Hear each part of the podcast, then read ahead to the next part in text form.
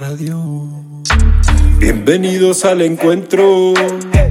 Bienvenidos a este espacio lleno de muchas verdades y de cuentos. Oh, oh, oh. Si parece que me escucha y yo que hablo como loco, por lo menos canalizo con aciertos y equivoco.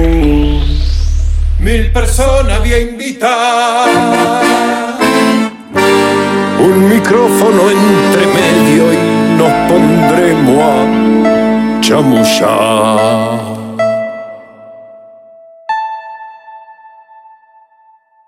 Son las cosas de la vida, son las cosas del crear. No tienen fin ni principio y las vamos a filosofar. Salimos por todos lados si nos quieres escuchar. Nos buscas con tu aparato y también nos podés googlear. Y ahí nos vamos a adentrar en una charla de un ratín sobre las cosas del crear.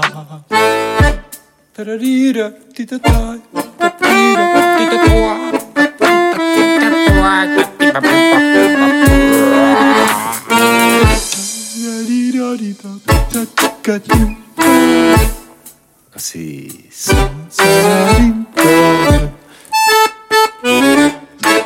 ¿Y qué tal si hacemos radio? ¿Qué tal si no pateamos la silla mientras grabamos? ¿Qué tal si le decimos a las personas que están del otro lado del aparato bienvenidas, bienvenidos y bienvenides al episodio número 72 de las cosas del crear? Episodio este que será es Va de nuevo. episodio que será estrenado el día Lunes 12 de junio del año 2023 a las 19 horas. Por la radio de la plataforma de contenidos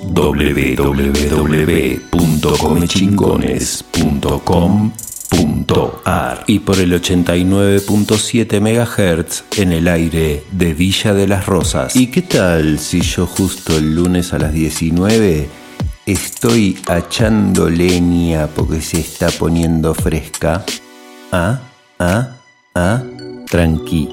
Si no estás el lunes a las 19, ahí, al toc, toc, toc, toc, toc, toc, toc, que te damos tres oportunidades más para que nos escuches. Las cosas del crear se repite cada semana en tres radios comunitarias del Valle de Tras la Sierra. Córdoba, Argentina. Radio El Grito 88.5 desde Los Hornillos. Tinku FM 107.9 desde Mina Clavero. FM Sierras Comechingones 107.9 San Pedro. Tres emisoras que contribuyen de una forma impresionante a la comunicación popular en la comunidad del Valle de Tras la Sierra y a quienes les agradecemos muy profundamente que tengan la amabilidad de compartir nuestro trabajo con su audiencia y que hasta donde lleguemos, lleguemos. ¡Qué hermosura de la vida! Gracias, gracias, gracias. ¿Cómo me gusta esto de hacer un programa de radio, hablarles, decirles cosas, pero además después encontrarme con gente, hablar, conocer? ¡Qué flash! ¡Qué hermoso!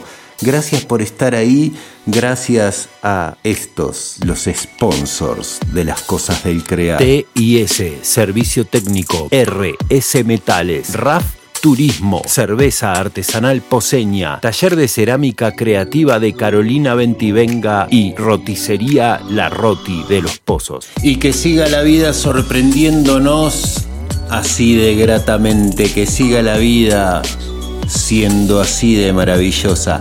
Les voy a contar de qué se trata, con quién comparto hoy. Gracias a un contacto que me entregó mi maestra, Débora Astrosky. Banca, banca un toque que falta lo de cafecito vos. Ahora también nos podés buscar en cafecito e invitarnos un cafecito para seguir impulsando el crecimiento de este hermoso proyecto. Hoy compartimos el episodio número 72 de Las Cosas del Crear con Marian Ayala, actriz, directora, profesora de teatro, cofundadora de Caballero, productora escénica de Cochabamba, Bolivia. Y además de las cuestiones que tienen que ver con el teatro, me enteré de sorpresa que es ingeniera química. Chupate esa mandarina. Alta charla con esta mujer que sin conocerme accedió a esta invitación por el solo gusto de compartir con hermanos y hermanas de otros territorios que de alguna manera sentimos hermanos. Le impulsa por sobre todo la necesidad. Se siente impulsada a crear porque detecta una necesidad y entonces va y hace. Busca con quién y empuja. Marian Ayala desde Cochabamba, Bolivia, al teléfono. Alto encuentro.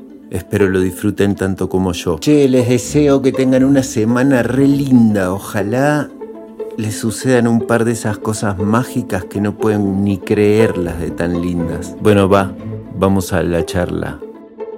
Buen, viaje. Gracias, gracias, gracias. Gracias. Ahora podés escuchar este y todos los episodios de Las Cosas del Crear en casi todas las plataformas digitales. Búscanos en iBooks, en Spotify, en Google Podcast y demás como Las Cosas del Crear y escuchanos cuando vos quieras. Hola. Hola Marian, ¿cómo estás? Hola Leo, mucho gusto. Un gran gusto saludarte. Igualmente. Bueno, para empezar, muchísimas gracias por aceptar esta invitación. Y bueno, para seguir, quisiera pedirte, si es posible, que nos cuentes a mí y a la audiencia quién es Marian Ayala.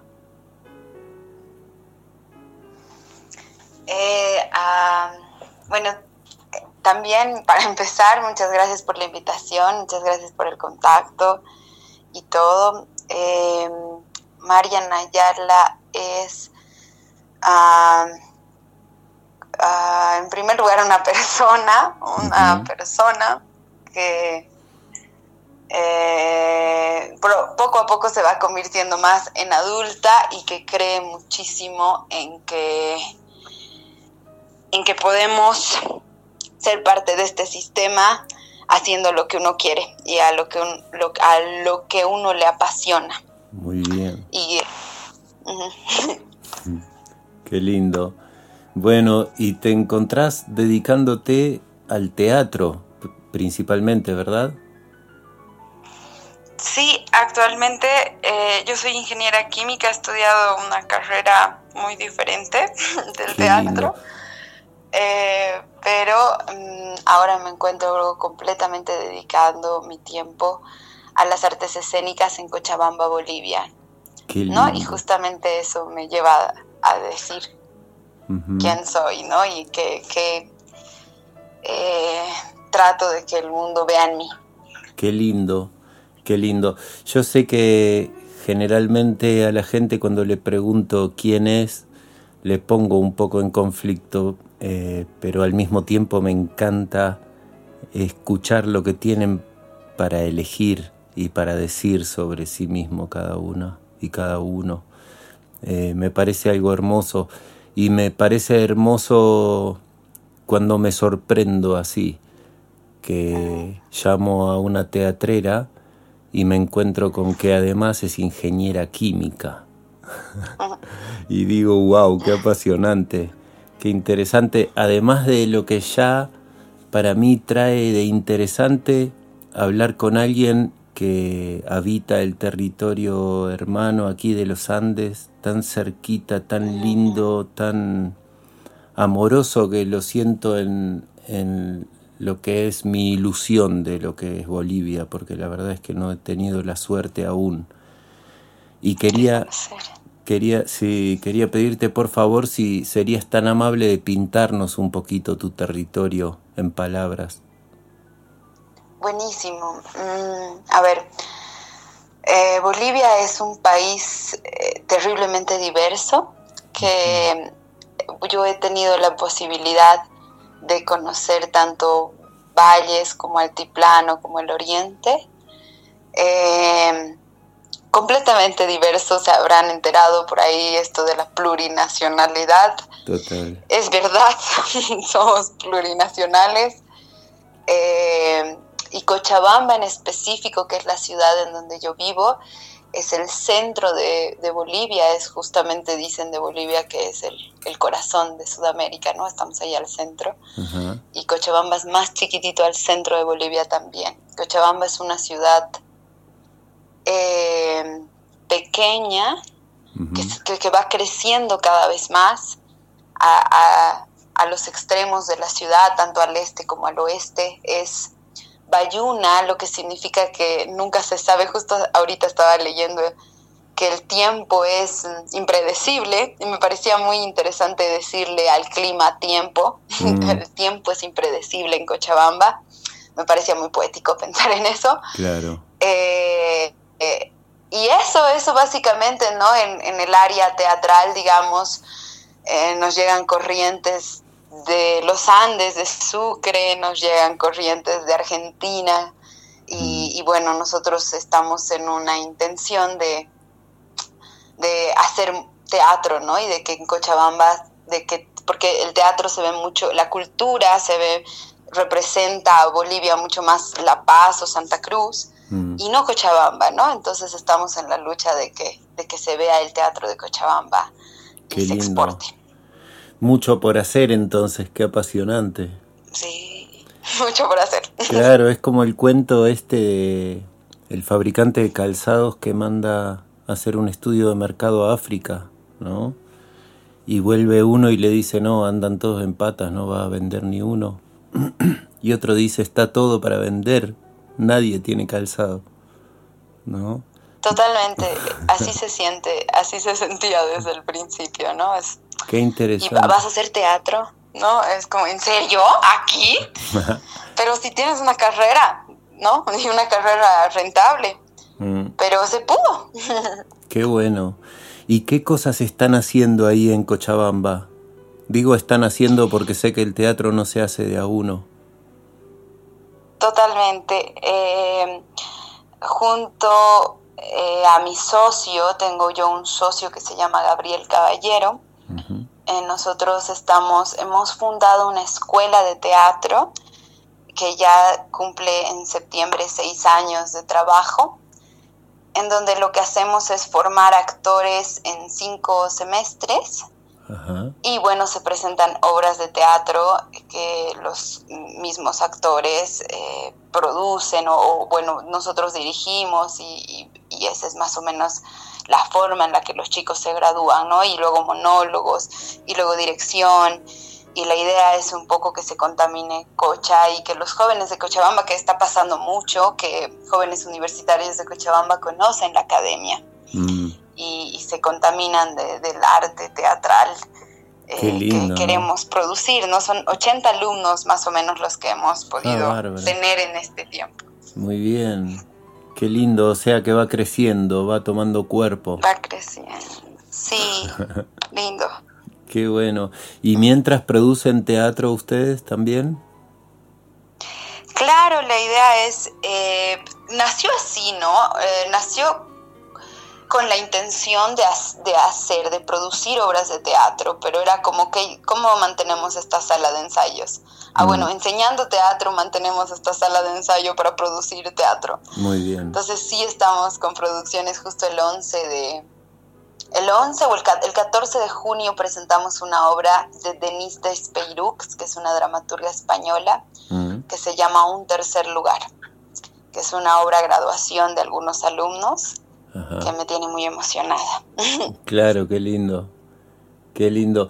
Es muy interesante porque me quedo enganchado con esta imagen de enseñamos teatro para poder pagar el espacio para producir y terminamos produciendo actrices y actores para nutrir las producciones que queríamos hacer y de pronto nos encontramos en otros sitios también, ¿no? Por ahí, digo, tal vez entraron pensando en ocupar esa sala con sus cuerpos y hoy sus cuerpos son los que observan a otros cuerpos. Sí, exactamente, y se siente paradójico, ¿no? Esta, esta circularidad y este crecimiento, porque empezamos siendo dos o cuatro, pero ahora somos 80, ¿no? Y es como se siente como si hubiese estado escrito un poco, como, wow, aquí tenía que estar, esto tenía que pasar. Y, es lindo porque esto genera público para otros compañeros teatristas en la ciudad, ¿no? Que, que, y se va haciendo una masa muy rica de, teatro. Claro, claro, y va mostrando, va contaminando, como bien decías, eh, a la población de, de eso, de que vean qué va sucediendo, que otros se acercan, que ven, que consumen y, y que les pasan cosas con eso, ¿no? Está buenísimo, qué lindo trabajo, qué hermoso, qué bendición de la vida. Sí, la verdad que sí, qué lindo conversarlo contigo también y como que volver a, a, definirlo, ¿no? Volver a traerlo porque a veces uno en el día a día ya está acostumbrado yo vivo en la productora en la sala de ensayos y ya estoy acostumbrada a verlo, pero no, no baja completamente y uno dice, pucha, éramos dos, ¿no? Y ahora hay un movimiento muy rico. Claro, como cuando... muchas gracias. Como cuando uno ve a los hijos de los demás después de un tiempo, ¿no? Totalmente. a, los, a los propios no se los ve crecer así. Cuando ve al del otro decís, wow. Mm, qué hermoso. Sí. Qué lindo, qué lindo entonces que tengamos la oportunidad de conversar esto. Eh, no sé, yo para mí, si, eh, cada vez que comparto con alguien un, un episodio, que esto se viene dando cada semana desde hace un rato ya y me encanta, sos la invitada número 72. Eh, sí, he visto. Me ha gustado mucho también el formato. Qué bueno, me alegra un montón. Y me, me encanta esto de poder darme el gusto de conocer gente por aquí, porque siento que es de lo más entretenido que hay en la vida, conocer gente y alimentar por ahí el fetiche de otras personas espiando cómo se conoce la gente. me encanta también, me resulta muy divertido y me vuelve loco de pronto esta posibilidad que nos da hoy la tecnología de conectarnos así con gente de otras culturas, que por más que nos parezcamos un montón, eh, entiendo, me ha tocado con la triste historia del, derrocamiento de Evo y, todo el movimiento político que hubo alrededor de eso, eh, que me quise acercar a entender y ahí me encontré por primera vez con esta diferencia que hay tan, tan de base entre la cultura boliviana y la cultura argentina. Esto del, de la nación plurinacional es algo que lo podemos entender como concepto, pero solo como eso. Yo siento que... Sí. ¿Qué, qué te resuena? Decime. Eh, a, ver, desde un punto de vista personal, pensar en una Argentina mm, a mí me da en primera instancia mucha envidia, porque de la sana, de la buena, o no lo sé, mm. pero porque tienen un movimiento cultural, teatral, eh, que es mm, milenario mm. y que a mí me, me, me, hace, me da así como wow, no me da envidia. Eh, tengo una mafalda yo tatuada en mi espalda.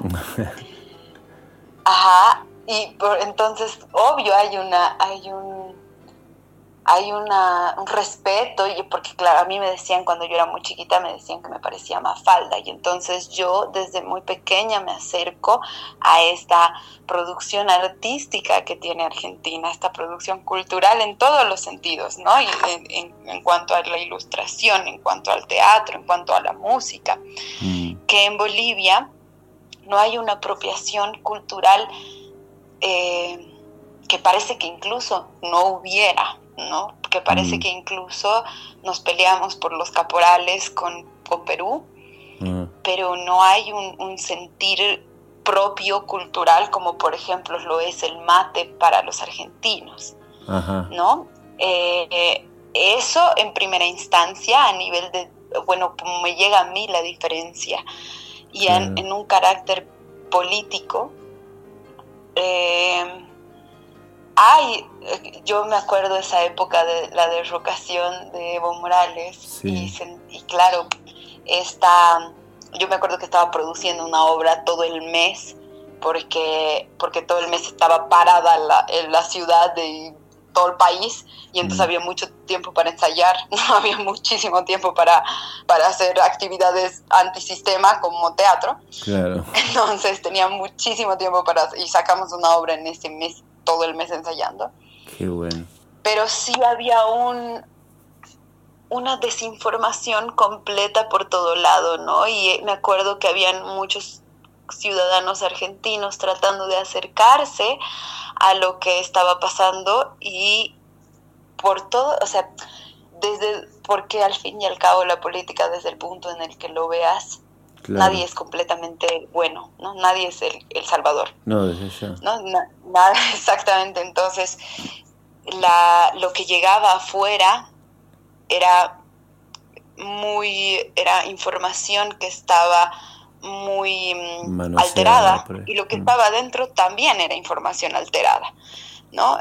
Eh, entonces sí ha sido una época complicada, sí yo en Bolivia se da mucho eh, la búsqueda del socialismo, digamos, a nivel artístico, eh, para recibir bonos pero el artista empieza a acomodarse, mm, tal vez no solo el artista, y esto es desde una posición totalmente personal, acomodarse en la búsqueda de un bono y deja de crear, ¿no? Y deja de hacerse cargo de su propio laburo un poco. Sí, sí, está... Y entonces hay estas corrientes que, que nos diferencian. Sí, está muy claro y vos sabes que me sorprende un montón la similitud, no sé, hace poco tuve, me di el gustazo de conversar con un colega eh, de México, de Sinaloa, del estado de Sinaloa, y me hablaba de la misma realidad. Y digo, qué loco, ¿no? Como al final eh, se copia un modelo y se revolea para todos lados porque se sabe que funciona y de una manera u otra, independientemente de lo que sea y donde estemos, vamos entrando, eh, nos vamos resistiendo, vamos rechazando, vamos moviendo, pero las mismas, en las mismas cosas y claro, después depende qué quiere hacer uno desde lo personal, pero así, qué notable el cómo nos parecemos, cómo nos encontramos en situaciones similares, muy fuerte. Sí. Y sí. te escucho a vos, por favor. Eh, yo tuve la oportunidad de ir a México eh, terminando el octubre eh, de la renuncia de Evo Morales y también lo veía en México, ¿no? También veía esta, esta polarización de ideales que al final no llegan a alcanzar a la persona y a lo humano de verdad, ¿no? Son ideales. Claro. Y que cuando se toca a la persona ya el ideal eh, pasa a segundo plano. Qué cosa seria, ¿no? Bueno, y una cosa que me quedé con ganas de, de comentar o de decir, hablando de esto que, reconozco y me parece maravilloso y agradezco un montón esta, esta situación de lo efervescente que es desde lo cultural el país que, en el que me tocó nacer. Eh, gracias a eso yo me nutrí mucho a lo largo de toda mi vida de un montón de expresiones maravillosas, pero siento en un lugar que esto tiene que ver con... Hay una figura en el, en el sainete, que es una forma, un género teatral argentino, que habla del cocoliche, de este personaje que es mezcla de culturas, ¿no? que incluso habla un, medio idioma entre italiano y argentino, polaco y argentino, qué sé yo, eh, argentino, español. Y siento que eso de alguna manera es lo que generó eh, esta efervescencia, el, el hecho de que seamos un pueblo nutrido de tantas culturas distintas a lo largo de muchos años, ¿no? Una cosa que sigue pasando, pasó siempre y sigue pasando, muy fuerte, y que siento desde aquí que por ahí Bolivia en, en, un, en un lugar tuvo la suerte de, de poder conservar su, su variedad de culturas que a la vez provienen como del mismo lugar, siento, ¿no? De los mismos lugares. Sí, algo que mm, me acuerdo que me decías de esto de la plurinacional, que al final solo queda como concepto, mm. es, eh, es un poco verdad en el sentido de que no, no nos vemos, no, no nos vemos diferentes ni... Uh, creo que no hay un respeto a la singularidad del otro, ¿no? Que a mí me parece que el arte es, es interesante porque permite que el otro sea singular, ¿no? Mm. Y que, o sea, incluso la singularidad del otro me define un hecho artístico, la singular de muchos otros.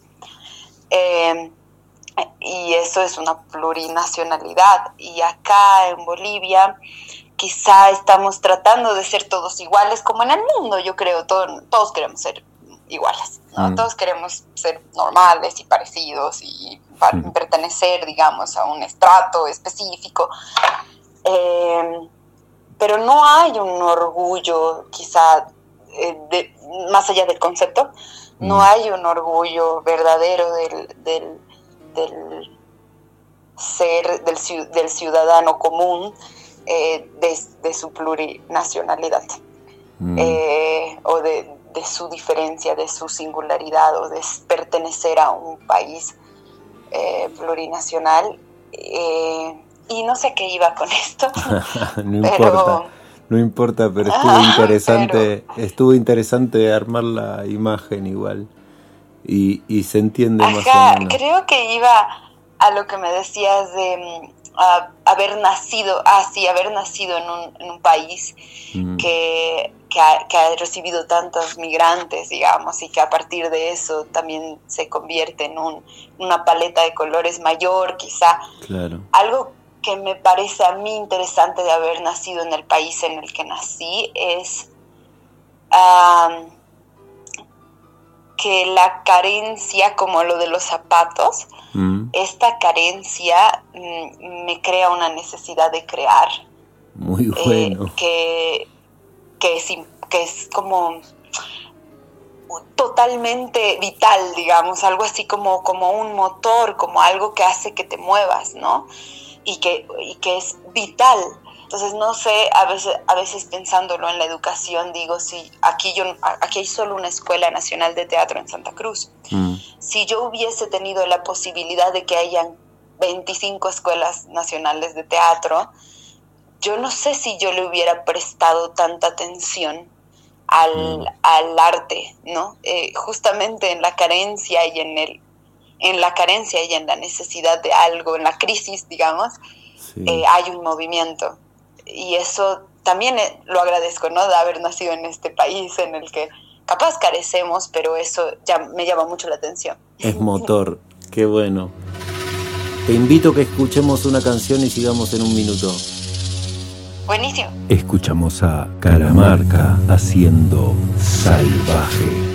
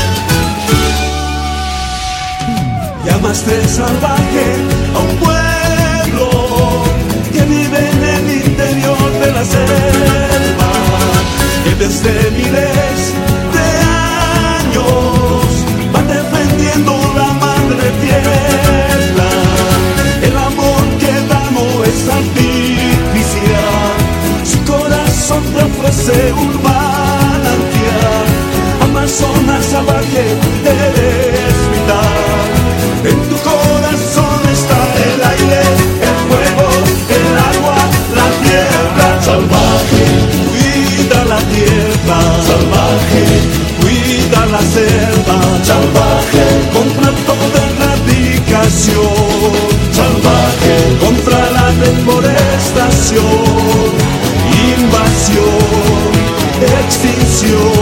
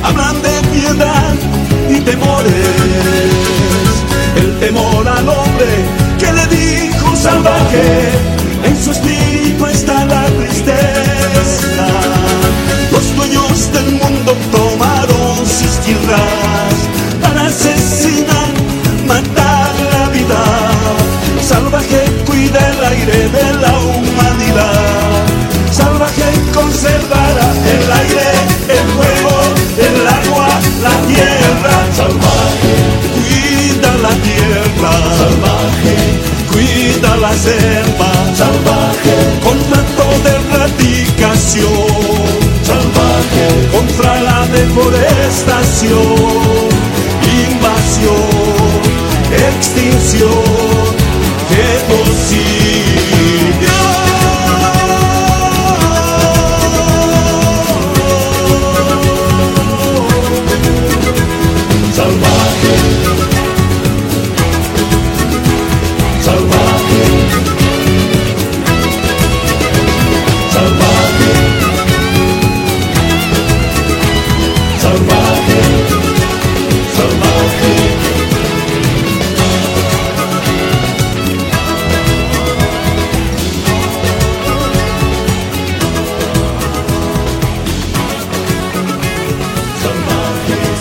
Transitando el episodio número 72 de Las Cosas del Crear, compartiendo en esta oportunidad con Marian Ayala, actriz, directora, profesora de teatro, fundadora de la primera escuela de teatro de Cochabamba, al teléfono desde el Estado Plurinacional de Bolivia. Bueno, te invito entonces ahora a que nos adentremos en las cosas del crear.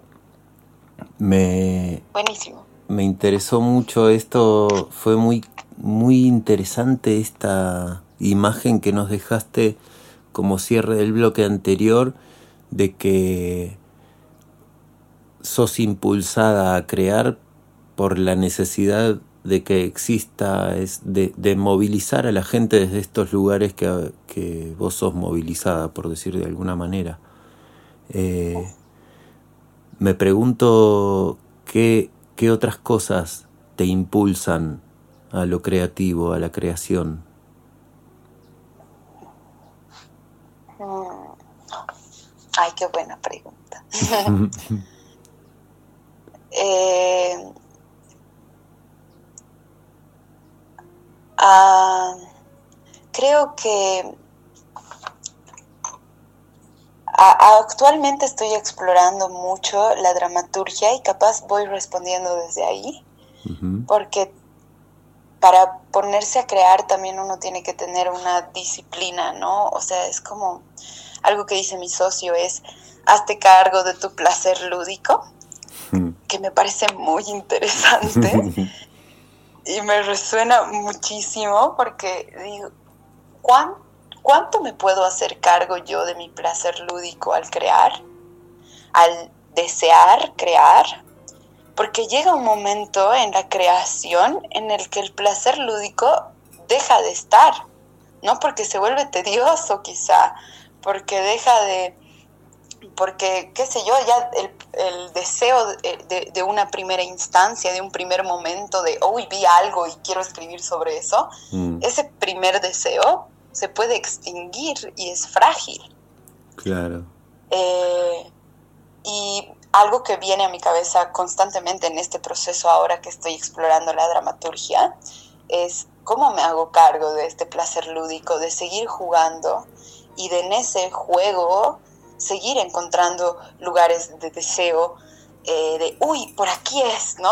Ah, esto, esta nueva imagen, eh, que que, que, me ayuden a, qué sé yo, a seguir inspirada en cuando el trabajo, cuando está uno delante de la hoja en blanco o delante del actor que hace mil veces lo mismo y, nunca nada, así, ¿no? Y no hay nada, y está uno frustrado comiendo las uñas.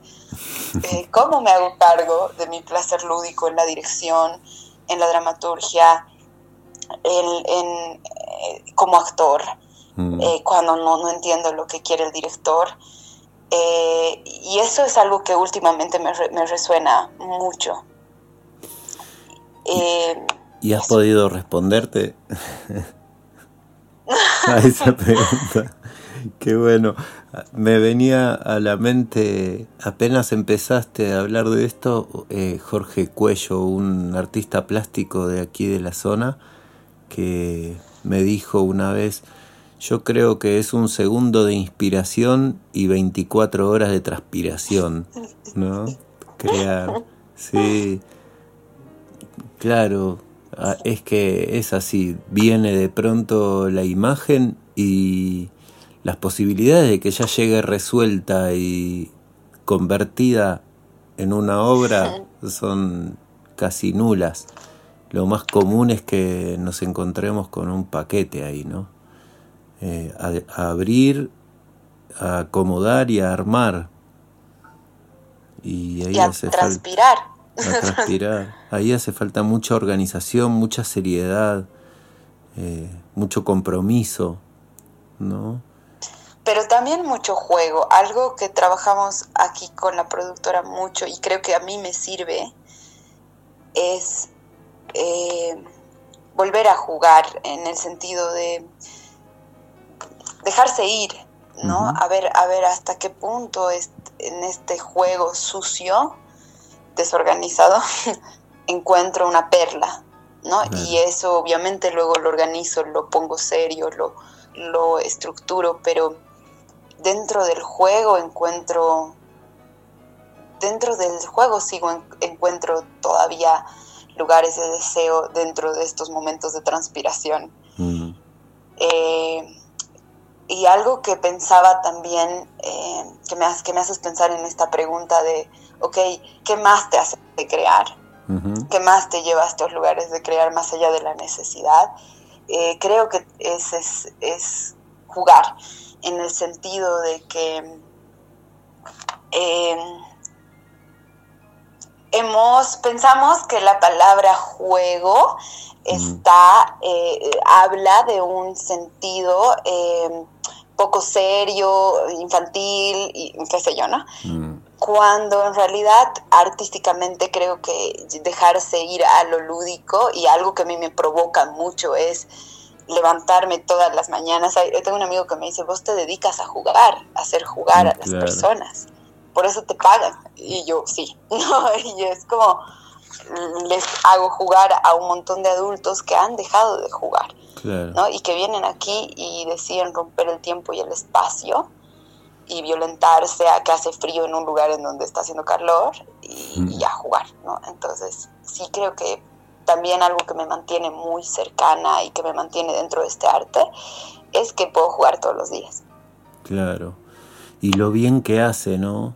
Yo siento que el juego es la, una de las cosas más serias que hay en este mundo.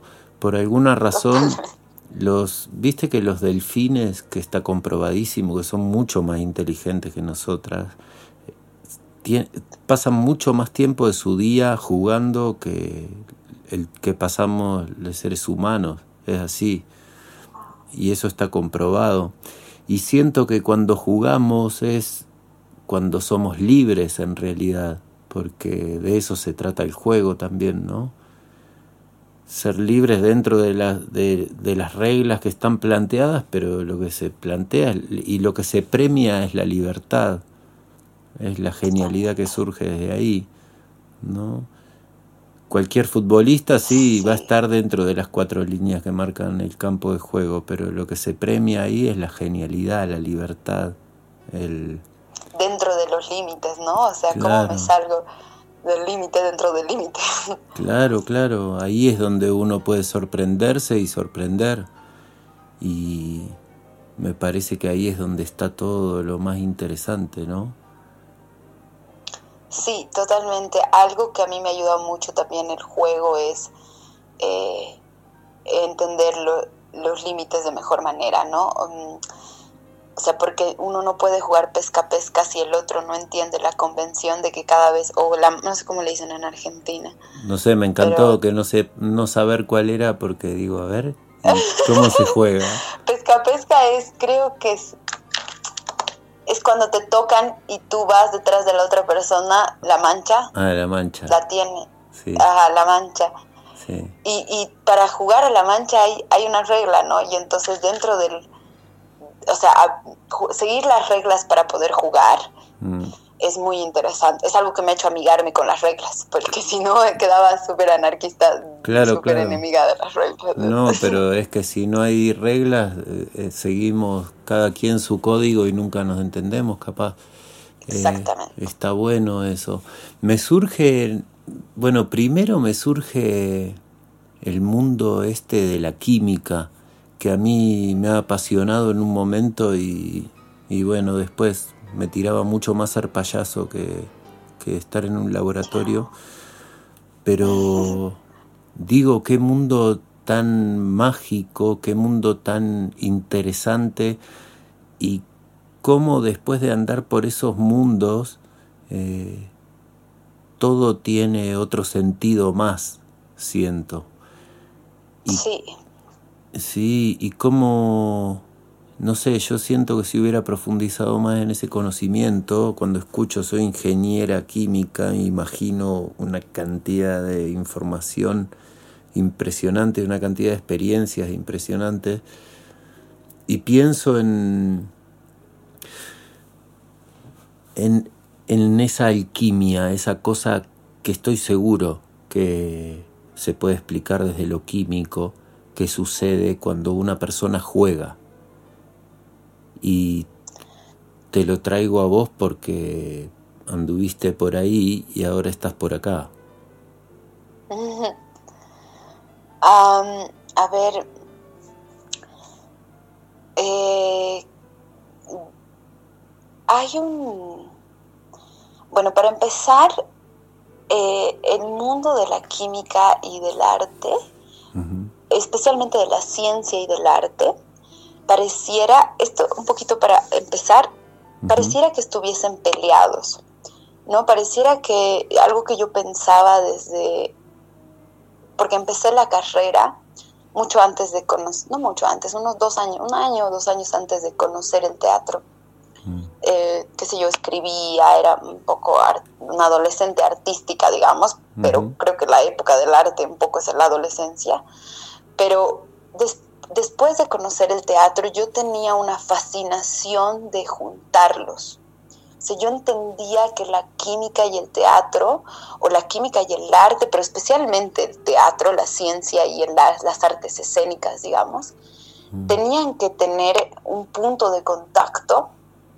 Eh, obvio yo para mi propio placer, ¿no? En el sentido de que, uy, tengo que terminar esta carrera, porque ya la empecé, digamos, y la tengo que, pero voy a tratar de traer un poco de teatro a esta carrera que es tan sistemática y tan para, para yo sentirme mejor. Pero en esa búsqueda he encontrado mucha gente. Hay un narrador que no sé si lo conoce, se llama Eduardo Sainz de Cabezón, que han escrito un libro sobre juntar ciencia y teatro y ciencia bioquímica, química, matemáticas, estadística. Eh, y incluso en el libro habla de matrimoniarlos, ¿no? Y de todos los intentos de matrimoniarlos. Y esto me hace pensar en Chekhov, que él era doctor y que se negaba a ser dramaturgo, ¿no? Él decía, yo, no, yo soy doctor. Así, y escribía, pero él decía, no, no, yo no soy dramaturgo. Y nadie lo conoce como doctor. Claro. Pero sí lo conocemos como dramaturgo.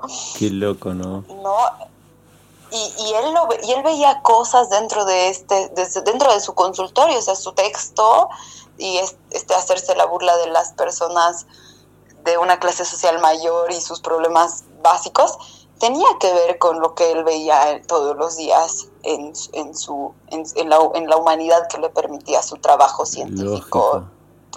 Ajá. Lógico. Y luego pienso en la pregunta que tú me haces, y luego también creo que el, la química es, específicamente la química es el arte de la transformación. Es la, mi papá me decía, eres aprendiz de mago, mucho antes de yo hacer, Total. de ser actriz, ¿no? Él, él, me decía, tú eres aprendiz de mago y hay magia detrás, hay, hay un lugar artístico mágico detrás de la química, uh -huh. en donde se, se, el calor se convierte en energía, la energía se convierte así, ¿no? Y, y uno es, hace ejercicios que te los enseñan terriblemente mal en la universidad, ¿no? Y yo estoy muy en contra de la educación porque te enseñan las cosas sin pensarlas, porque hay un carácter poético detrás de la energía o detrás del detrás de la entropía y detrás de un montón de cosas del universo mm. Que, que, te las enseñan como una ecuación matemática y una fórmula que se, que se reduce a una hoja de papel en tu cuaderno claro. y no al universo que hay atrás de eso. Claro. Y eso me causaba muchísima frustración. Mm. Pero pienso, y luego a partir de la pregunta que me haces, ¿qué hay entre el juego y, la, y, y lo, entre jugar y la química del juego, digamos, a nivel personas, bioquímicamente hablando? Mm. Yo tengo TDA, que es un trastorno déficit de atención, hiperactividad. Sí.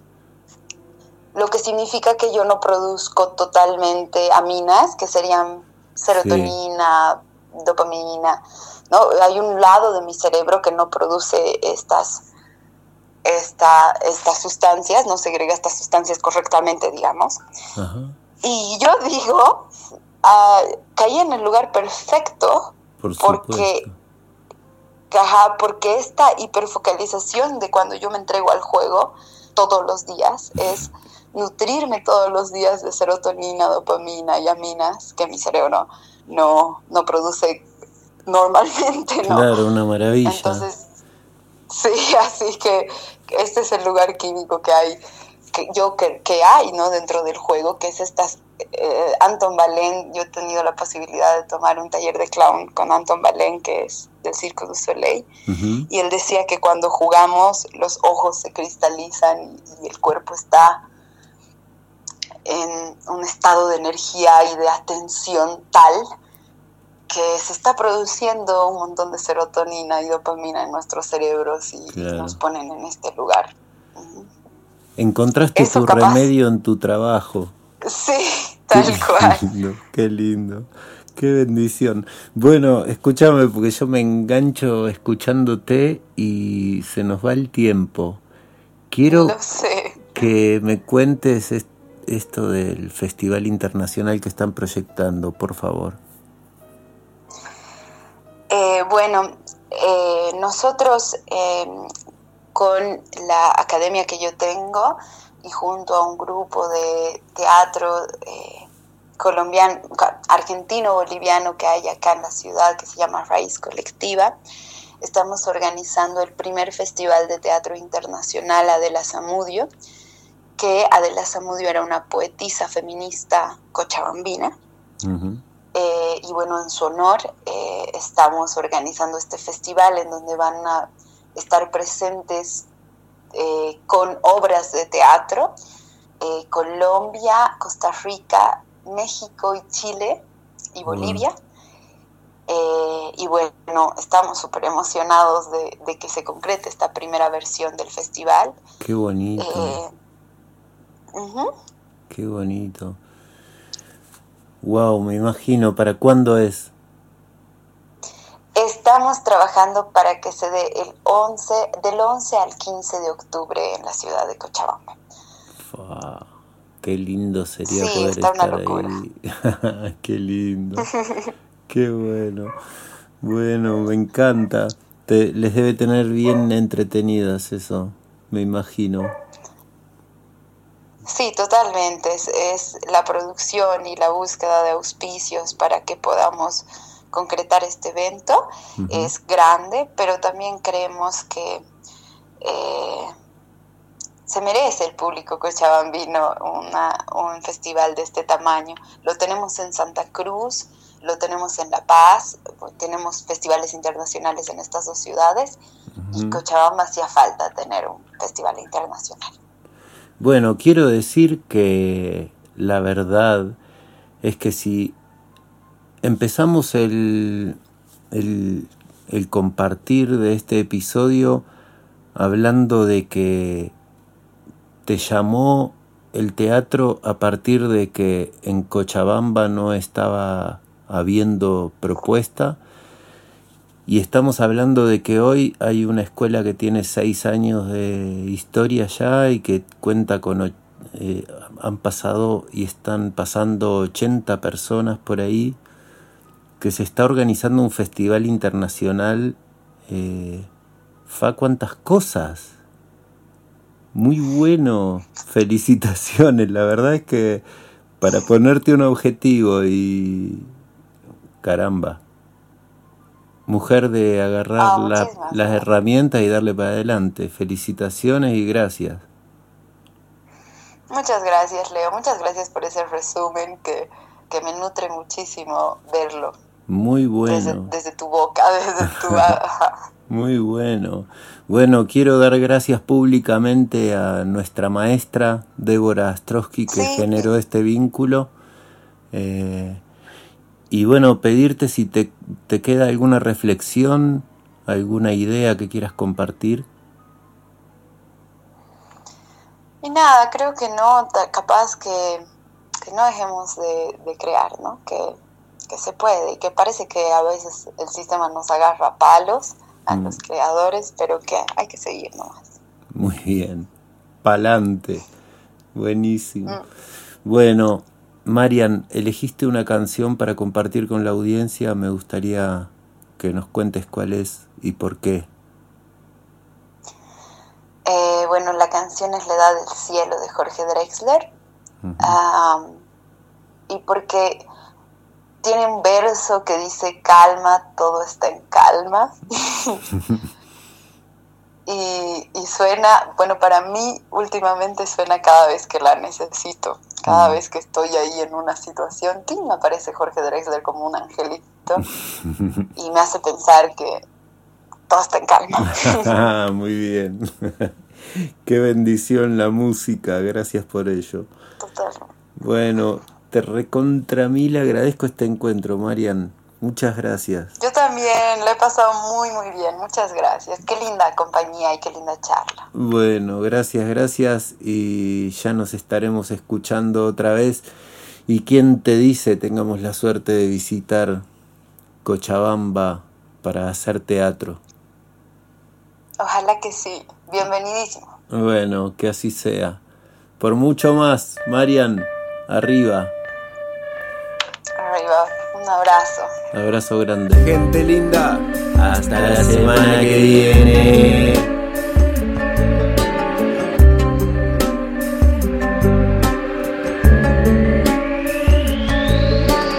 No somos más que una gota de luz, una estrella fugaz, una chispa tan solo en la edad del cielo. No somos lo que quisiéramos ser, solo un breve latir en un silencio antiguo con la edad del cielo. Calma todo está en calma. Deja que el beso dure, deja que el tiempo cure, deja que el alma tenga la misma edad que la edad del cielo.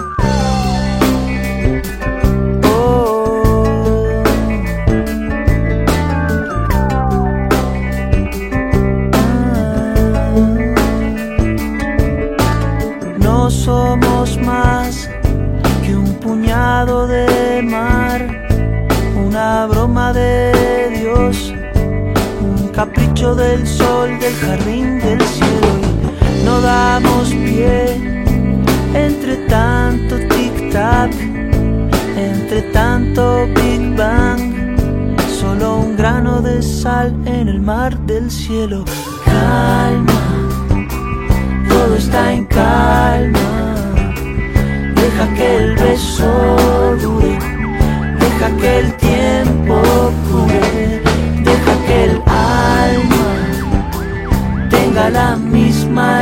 Que la edad del cielo, la misma edad que la edad del cielo.